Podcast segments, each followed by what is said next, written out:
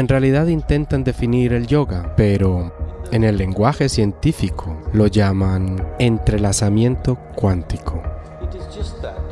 No lo llamaríamos entrelazamiento, lo que hay es una coherencia cuántica.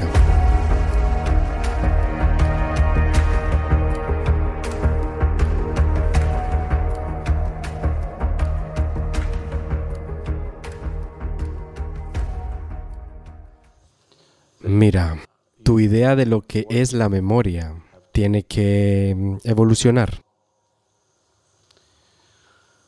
Tu idea de la memoria hasta hace poco solía ser solo lo que recuerdas. Pero ahora tu idea de la memoria se ha vuelto más orientada hacia la tecnología. Hoy en día usas la palabra memoria más en referencia a tus dispositivos que a ti mismo. Tu idea de la memoria ha cambiado. Las cosas pueden tener memoria. Hace 100 años nadie pensaba que las cosas podían tener memoria, ¿no es así? Solo las criaturas vivas podían tener memoria. ¿Cómo puede una cosa tener memoria? Pero ahora las cosas tienen memoria, tienen más memoria que tú, mejor memoria que tú. Así que es un cambio enorme en la comprensión humana de la memoria. Ahora hablamos de que el agua tiene memoria. ¿Por qué ir por partes? Agua, fuego, tierra, esto, aquello. Vayamos un poco más allá. Están usando un término muy negativo. En realidad intentan definir el yoga, pero en el lenguaje científico lo llaman entrelazamiento cuántico.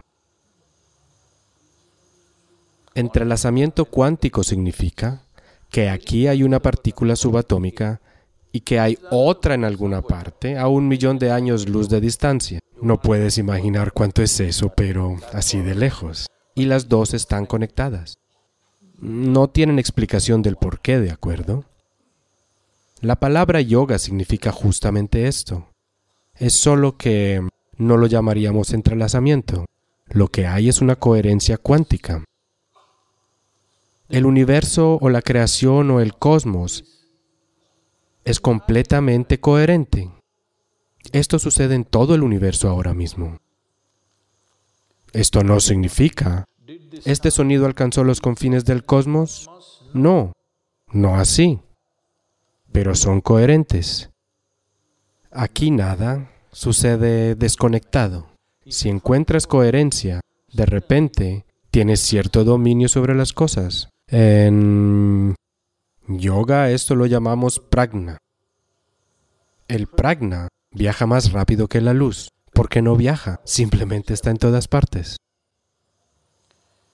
Como refiriéndome a este ser, este ser no puede viajar, está en todas partes, así que no necesita viajar. Puedes llamarlo divino, puedes llamarlo Dios, puedes llamarlo ser, puedes llamarlo pragna, o puedes llamarlo cuántico.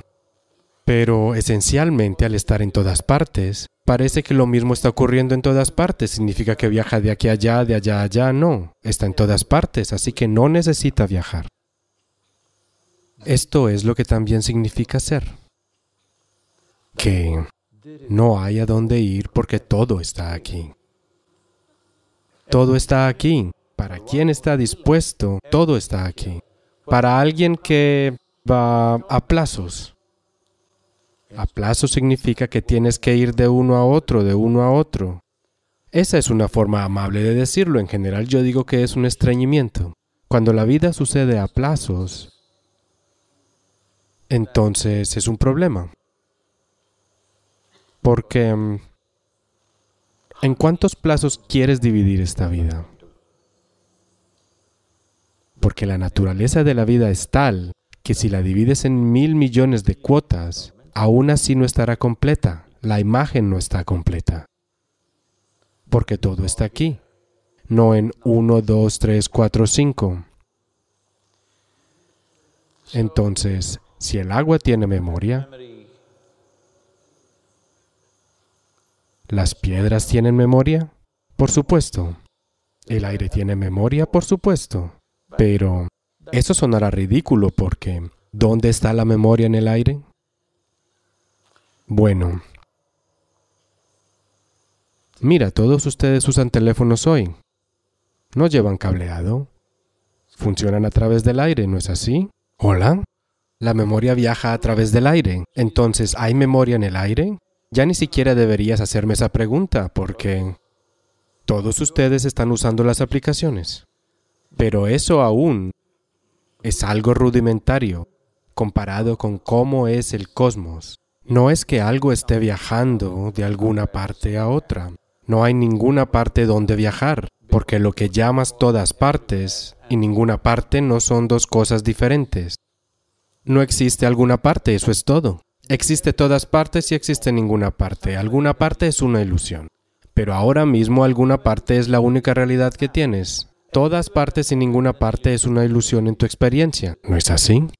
Hola. Alguna parte es una realidad. Yo estoy en alguna parte. Estoy en ninguna parte, estoy en todas partes. Eso es todo. Todas partes y ninguna parte son la realidad. Alguna parte es una ilusión. Mira ahora mismo, eres un alguien. Hola.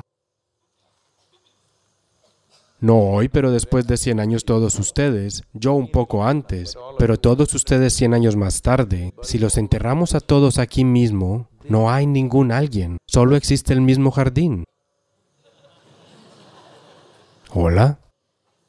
¿Sí o no? No hay tu cuerpo y mi cuerpo, solo hay un cuerpo de la tierra.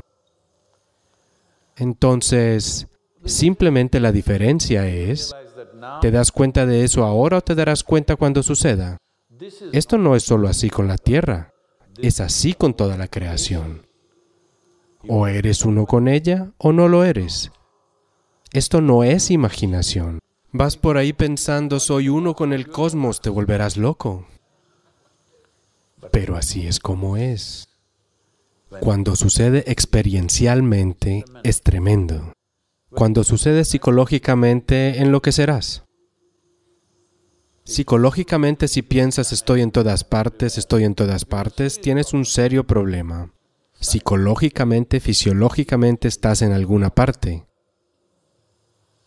Pero la realidad fundamental es esta.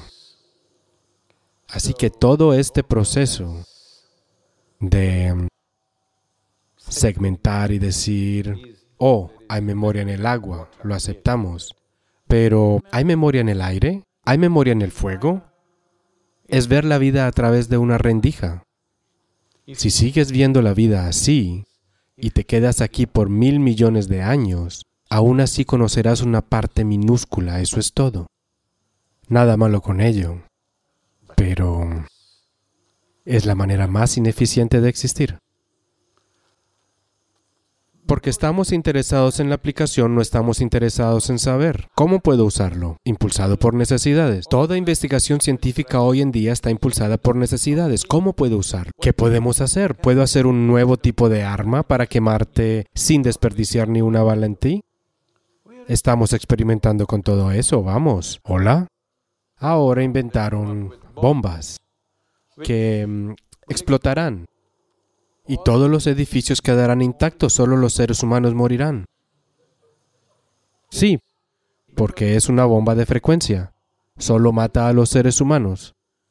Los edificios estarán a salvo, creo que es algo bueno. Mira, cuando quieres conquistar otro país, la gente muere y la infraestructura está ahí. ¿No es esa una buena forma? Estamos impulsados por necesidades, este es el problema. Todo lo que logremos saber lo usaremos de formas cada vez más retorcidas.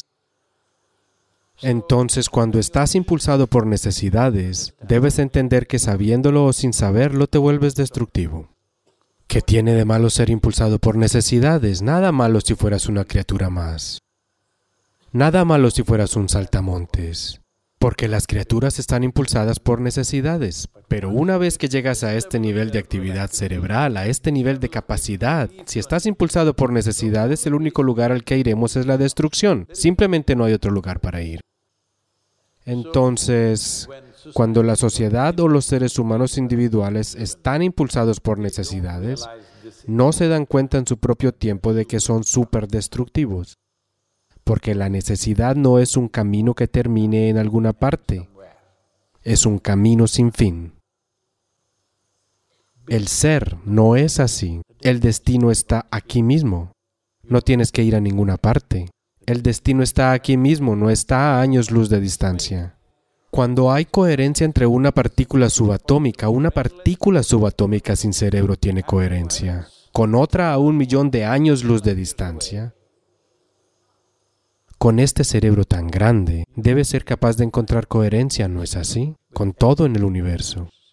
Esto se llama yoga. Yoga significa unión. Unión significa que estás en coherencia con toda la creación. No hay nada que hacer, porque ya estás completamente equipado y estás aquí. Solo aprender a usar el equipamiento sin arruinarte a ti mismo, eso es todo.